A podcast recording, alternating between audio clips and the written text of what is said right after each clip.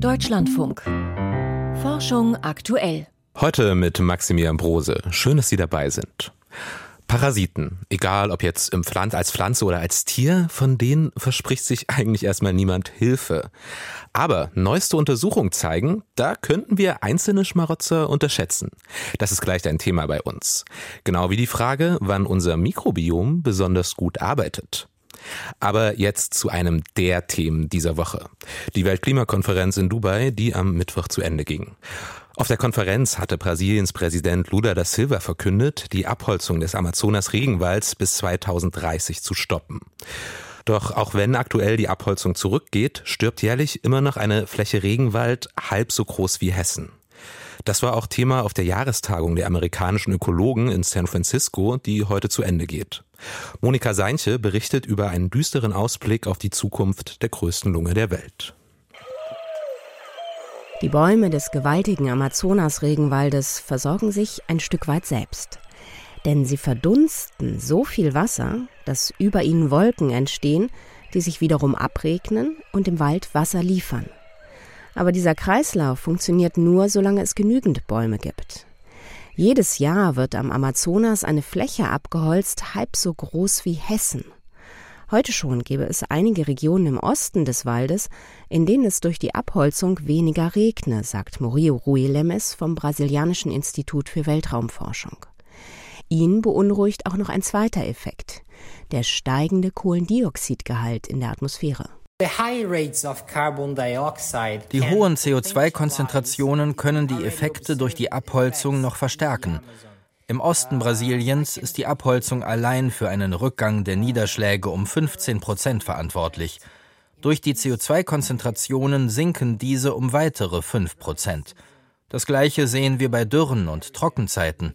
Heute schon ist die Trockenzeit am Amazonas 30 Tage länger als früher.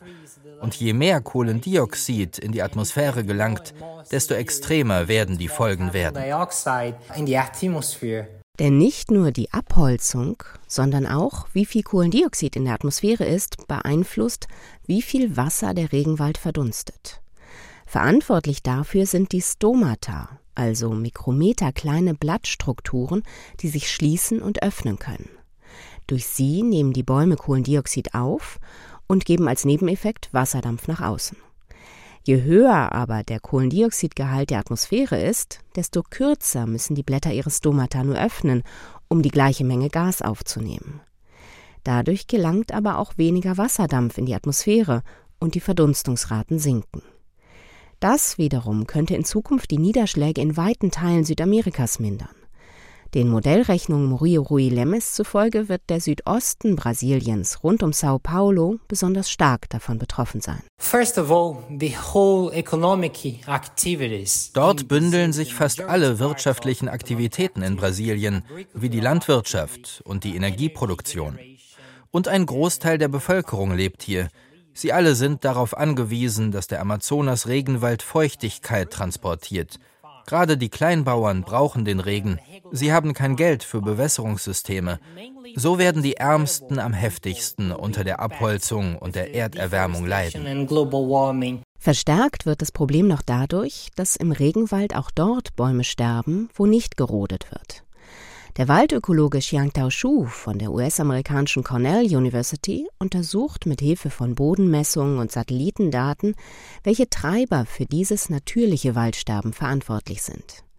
Seinen Ergebnissen zufolge werden ähnlich viele Bäume im Amazonas abgeholzt, wie durch Stürme sterben. Durch die Stürme werden Äste abgerissen oder ganze Bäume umgeworfen. Wenn es große Bäume sind, reißen sie beim Fallen andere Bäume mit sich und schaffen so große Lichtungen. Auch die Blitze während der Stürme können Bäume töten und der starke Regenfall kann sie schädigen. Immerhin, von Stürmen kann sich der Wald wieder erholen und neue Bäume können aufwachsen. Allerdings könnten im Zuge des Klimawandels auch häufigere und heftigere Stürme auftreten. Noch nimmt der Amazonas-Regenwald gewaltige Mengen CO2 aus der Atmosphäre auf und puffert so die Folgen des globalen Klimawandels ab. Das könnte sich aber bald ändern, fürchtet José Marengo vom brasilianischen Frühwarnzentrum für Naturkatastrophen CIMADEN. Wenn der Amazonas seine Rolle als CO2-Senke aufgibt und zur CO2-Quelle wird, wird das die globale Erderwärmung extrem beschleunigen. Wir werden überall auf der Welt mehr und mehr Katastrophen sehen. Mehr Hitzewellen, mehr Überschwemmungen, mehr Trockenheit, mehr Feuer. Ein Beitrag von Monika Seinsche zum Amazonas Regenwald war das. Und der war auch Thema bei der Weltklimakonferenz. Und wir bleiben jetzt auch bei der Konferenz. Zu dem Ergebnis sagen Forschende, das wird nicht reichen, um unsere Klimaziele einzuhalten. Und da steht natürlich eine Frage im Raum. Wie gehen wir als Individuen jetzt damit um? Das gehört auch zu den Forschungsfragen von Immo Fritsche. Er ist Professor für Sozialpsychologie an der Universität Leipzig und Projektleiter am Forschungszentrum für gesellschaftlichen Zusammenhalt. Mit ihm konnte ich vor der Sendung reden und meine erste Frage war eben, wie wir als Individuen jetzt damit umgehen, wenn solche großen kollektiven Entscheidungen wie der Abschlussbericht der Weltklimakonferenz auf uns einprasseln. Ja, zunächst einmal sind diese kollektiven Entscheidungen für Individuen nicht nur wichtig, weil sie ihren konkreten Alltag betreffen können, sondern auch, weil sie relevant sind für die Motivation der Einzelnen oder des Einzelnen zu handeln im Kontext einer kollektiven Krise, wie es der globale Klimawandel ja ist. Und die Forschung zeigt tatsächlich, dass gerade in Situationen, in denen Menschen sich als Individuen relativ hilflos fühlen, also beispielsweise den Klimawandel zu reduzieren oder zu kontrollieren, dass da der Blick zum Kollektiven wandert. Also das heißt, über sich selbst eher nachzudenken, als eine Repräsentantin, ein Repräsentant einer Gruppe, eines Kollektivs und auch entsprechend zu handeln. Das heißt beispielsweise empfänglicher zu sein für soziale Normen. Also das heißt, dann schaut man stärker nach dem, wofür eigentlich das eigene Kollektiv steht. Also beispielsweise das eigene Land oder die eigene Generation oder möglicherweise wir untersuchen an der Universität natürlich auch vielfach das Verhalten und Denken von Studierenden. Also was denn andere Studierende eigentlich für angemessen halten, wie man sich verhält und was man denkt und so sagt. Jetzt kann man sich ja vorstellen, dass das zum Beispiel hilft, in Kollektiven sich einzufinden, um so eine gewisse Ohnmacht gegenüber solchen großen Entscheidungen zu bewältigen. Oder was würden Sie sagen? Was versprechen Kollektive für Einzelpersonen in solchen Krisen? Ja, tatsächlich ist es so, dass wir aus der Forschung wissen, dass Menschen mit Risiken dann problemfokussiert umgehen, also etwas gegen die Krise tun, wenn sie den Eindruck haben, sie können auch was bewegen. Das ist beim Klimawandel äh, bei Lichte gesehen nicht der Fall. Individuen können sich vorbildlichst verhalten, trotzdem werden sie als Individuum nie einen Einfluss haben auf die Erdmitteltemperatur. Und darum brauchen Menschen, um trotzdem motiviert zu bleiben, andere Wege, über die sie diese wahrgenommene Handlungsfähigkeit, die es braucht, wahrnehmen können. Und ein Weg ist, ein Kollektiv, mit dem sich Menschen identifizieren, mit ihrem eigenen Land, mit ihrer Generation beispielsweise oder auch mit kleineren Gruppen. Und gleichzeitig, wenn ich mich jetzt so einer Gruppe zuordne, dann grenze ich mich ja auch immer gleichzeitig von anderen ab, zu Leuten, die eben nicht zu meiner Gruppe gehören. Stellt vielleicht so ein kollektives Denken, eine Gruppenzuordnung auch eine Gefahr für unseren gesellschaftlichen Zusammenhalt dar? Ja, ganz sicher. Wir zeigen in unseren Experimenten zum einen, sagen wir mal, die helle Seite der Kollektivität. Wir finden aber gleichzeitig in anderen Experimenten, wo wir ebenfalls Menschen entweder an die bedrohlichen Folgen des Klimawandels erinnert haben oder nicht, finden wir, dass auch die Konfliktneigung ansteigt. Das ist sicherlich die dunkle Seite von Kollektivität, also dass zu einem Wir in aller Regel auch ein die anderen gehört, also eine Fremdgruppe, eine Outgroup, beziehungsweise wenn wir uns besonders kollektiv definieren, eben auch Leute, die gegen die Regeln unseres Kollektivs zu verstoßen scheinen, eher ablehnen, also autoritäre Tendenzen zeigen. Und das zeigt sich eben auch in weiteren Experimenten. Ähm, eine Reihe, die wir kürzlich im Vereinigten Königreich durchgeführt haben, an britischen politischen Versuchspersonen, Teilnehmenden, die wir eben entweder erinnert haben an die bedrohlichen Folgen des Klimawandels für ihr Land oder an neutrale Fakten und dann gebeten haben, verschiedene gesellschaftliche Gruppen zu bewerten. Und was sich zeigt, ist, dass wenn die Leute an bedrohliche Folgen des Klimawandels erinnert wurden, dass dann äh, bestimmte Gruppen, nämlich Muslime und die pakistanische Community, systematisch abgewertet werden von weißen äh, Briten und Briten. Was jetzt interessant war an diesen äh, Studienergebnissen, ist, dass dieser Effekt der Abwertung von Minderheiten nach Klimawandelbedrohung vor allem für die Leute auftritt, die den Eindruck haben, auf kollektiver Ebene haben wir eigentlich keine Chance, den Klimawandel unter Kontrolle zu bringen. Das sagt der Sozialpsychologe Immo Fritsch. Parasitäre Lebewesen. Da denkt man vielleicht erstmal an Bandwürmer oder auch Malariaerreger, aber es gibt diese Schmarotzer auch im Pflanzenreich. Die sind für uns Menschen in den allermeisten Fällen ungefährlich und ein paar wenige Arten, die könnten sogar bestimmte Ökosysteme schützen. Wie? Das zeigt aktuelle Forschung, die diese Woche auf der Ökologentagung in Belfast präsentiert wurden. Mein Kollege Volker Marasek ist dort unterwegs und kennt die Einzelheiten. Wiesen werden bunter, wenn sie dort wachsen. Der Ackerwachtelweizen mit seinen purpurnen Blüten und der zottige Klappertopf mit einem Büschel gezähnter Blätter in seiner gelben Blütentraube. Doch die beiden Pflanzen haben ein dunkles Geheimnis.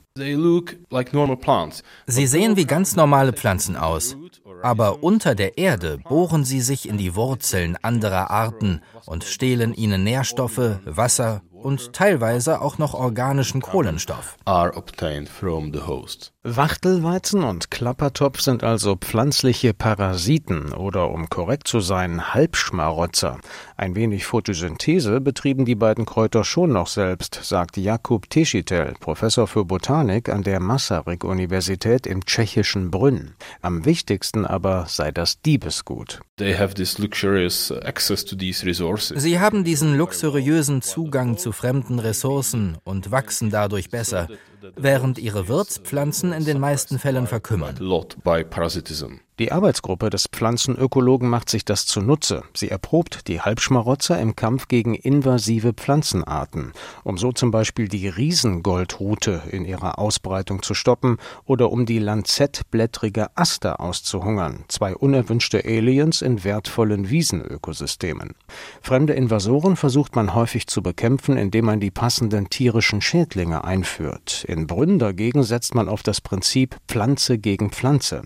Auf Testflächen mit Goldrute und Aster wurde der halbparasitische Wachtelweizen ausgesät. Nach drei Jahren ist das Freilandprojekt jetzt beendet und Jakob Teschitel hochzufrieden. Die Auswirkung auf die Goldrute war enorm. Die von ihr bedeckte Fläche ist in den drei Jahren um 90 Prozent geschrumpft. Und bei der Aster waren es um die 70 Prozent. Was hierbei besonders wichtig ist, gegen die Aster können wir bisher kaum etwas ausrichten.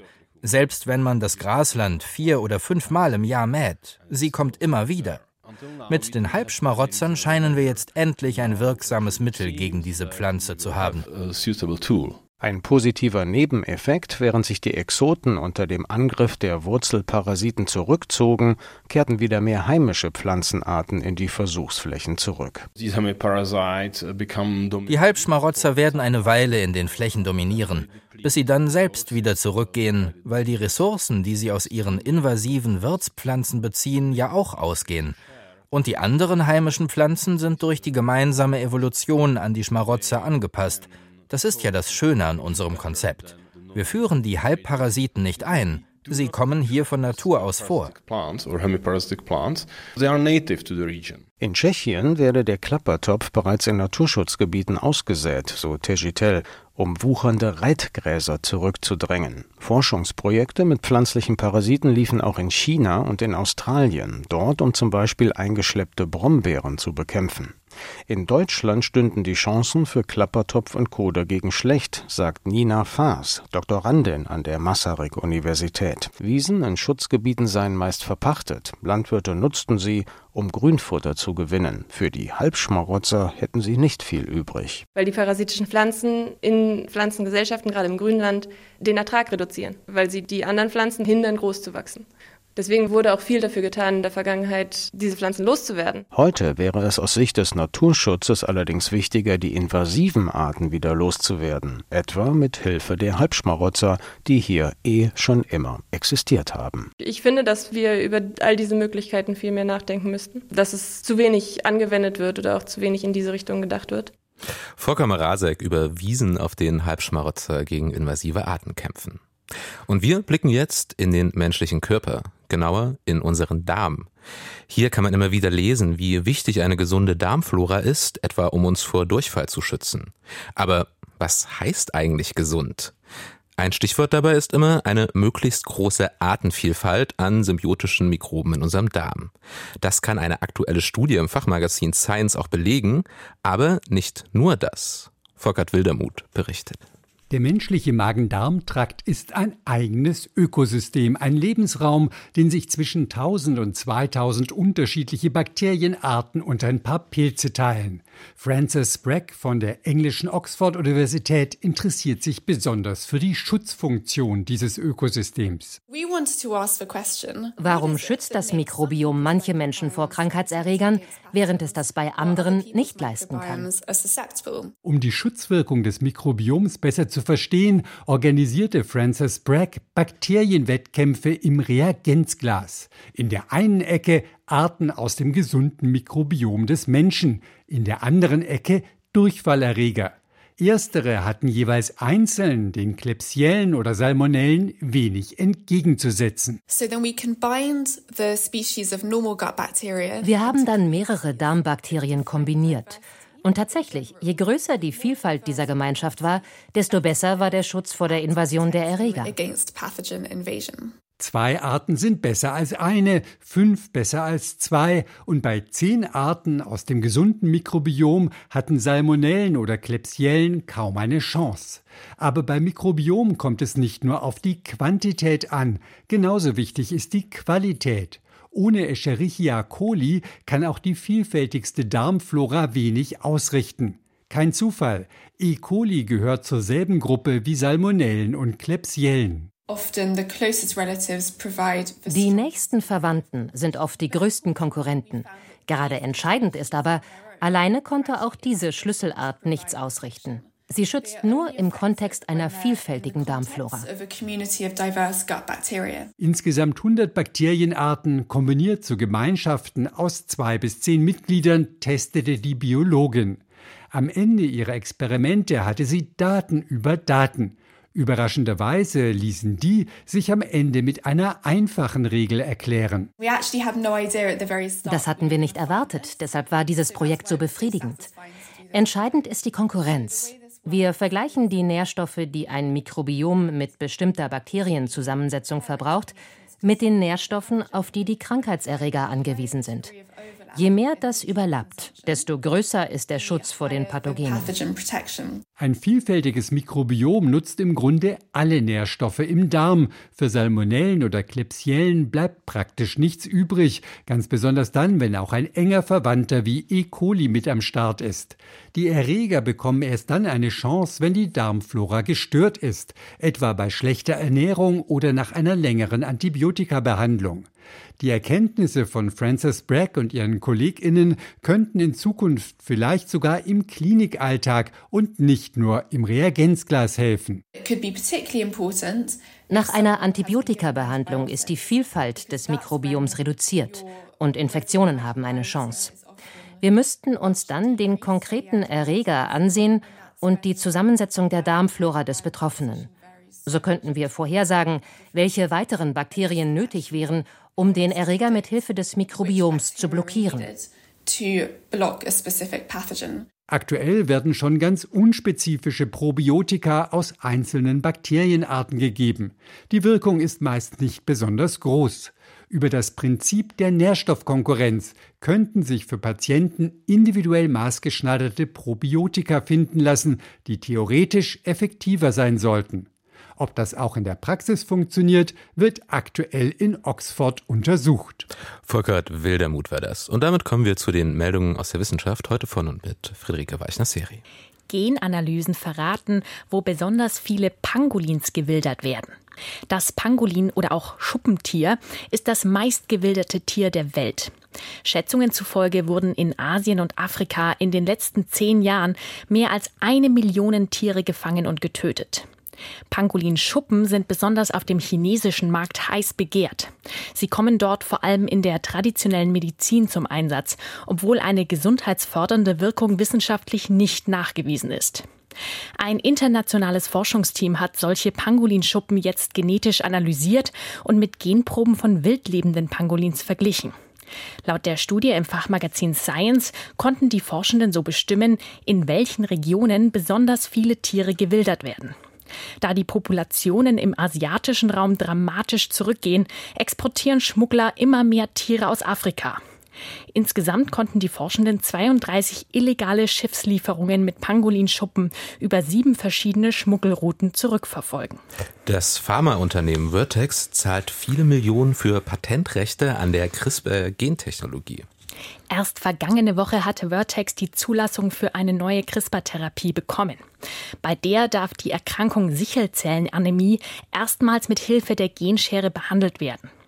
Das Problem ist allerdings, die Patentrechte für die CRISPR-Technologie liegen beim Broad-Institut der Elite-Universitäten Harvard und MIT. Um einen Rechtsstreit zu vermeiden, hat Vertex jetzt zugestimmt, Lizenzrechte zu zahlen. Einmalig 50 Millionen Dollar und bis 2034 zusätzlich noch einmal jährlich zwischen 10 und 40 Millionen Dollar. DNA-Analysen zeigen, wie sich ein tödliches Hühnervirus entwickelt hat. Hühner, die sich mit dem Marek-Virus infizieren, entwickeln Tumore und sterben heute meist an den Folgen der Erkrankung. Bislang war unklar, warum das Virus weltweit in den letzten Jahren immer aggressiver geworden ist. Für die Geflügelindustrie entstehen mittlerweile Schäden von mehr als einer Milliarde Dollar im Jahr. Ein internationales Forschungsteam hat jetzt die DNA des Marek-Virus entschlüsselt und mit Analysen von archäologischen Hühnerknochenfunden verglichen. Laut den Studienergebnissen im Fachmagazin Science zirkuliert das Virus unter Hühnern bereits seit mehr als 1000 Jahren. Durch immer mehr Massentierhaltung von Hühnern ab den 1950er Jahren konnte das Virus immer häufiger mutieren. Das Ergebnis, das Marek-Virus wurde innerhalb weniger Jahrzehnte extrem virulent und tödlich. Ein weiteres Problem ist, dass es mittlerweile Impfstoffe gibt, die zwar die Symptome der Marekschen Krankheit abmildern, gleichzeitig bleibt das Virus aber ansteckend und konnte sich damit wohl in vielen Fällen unbemerkt verbreiten. Tiere und Pflanzen mit Messgeräten sammeln selbstständig Daten zum Artensterben. Für die Studie im Fachmagazin Global Change Biology haben Forschende unter anderem Tiere und Bäume in einem Waldstück in Hessen mit kleinen Sensoren ausgestattet. Das Team aus Marburg hat zum Beispiel Minikameras und Trackinggeräte an Vögeln und Fledermäusen befestigt. Diese liefern jetzt Daten zu Lebensraum und Verhalten der Tiere, und zwar ohne Zutun der Forschenden. Um das fortschreitende Artensterben möglichst effizient zu bremsen, benötigen Fachleute detailreiche Informationen zum Bestand und den Veränderungen verschiedener Tier- und Pflanzenpopulationen. Und damit zur Sternzeit. Sternzeit, 15. Dezember. Warten auf die drei Großteleskope. Das James Webb Weltraumteleskop blickt fast in jeden Winkel des Kosmos. Mit 6,5 Metern Spiegeldurchmesser ist es fast ein wenig klein, jedenfalls im Vergleich zu den neuen Großteleskopen, die auf der Erde entstehen. Das Giant Magellan Teleskop auf dem Berg Las Campanas in Chile wird einen Hauptspiegel mit 24 Metern Durchmesser haben. Es besteht aus sieben Einzelspiegeln, jeder gut 8 Meter groß. Die Herstellung des letzten Spiegels hat im September begonnen. In etwa vier Jahren ist er fertig. Im Jahr 2029 soll Giant Magellan einsatzbereit sein. Noch knapp vorher könnte das extrem große Teleskop ELT der Europäischen Südsternwarte in den Routinebetrieb gehen. Der Hauptspiegel mit 39 Metern Durchmesser besteht aus rund 900 Segmenten, die jeweils etwa einen Meter groß sind. Die meisten Segmente sind bereits fertiggestellt. Auch der Bau des Teleskopgebäudes auf dem Cerro Amazones in Chile kommt gut voran. Die Kuppelform ist bereits zu erkennen. Völlig unklar ist die Zukunft des 30-Meter-Teleskops auf Hawaii. Das Team aus den USA, Kanada, Japan und Indien wollte den Bau schon vor Jahren beginnen. Doch dann haben Gegner des Teleskops auf dem Vulkan Mauna Kea das Projekt gestoppt. Ob sich die Menschen in Hawaii doch noch einigen, ist offen. Für die Astronomie wäre es wichtig, Großteleskope auf der Süd- und Nordhalbkugel zu haben, um dann am gesamten Himmel ferne Galaxien beobachten und nach möglicherweise belebten Planeten suchen zu können. Was in Hawaii für die einen ein Ärgernis ist, wäre für die Wissenschaft ein großer Gewinn. Kommen Sie gut durch den Abend. Mein Name ist Maximilian Brose.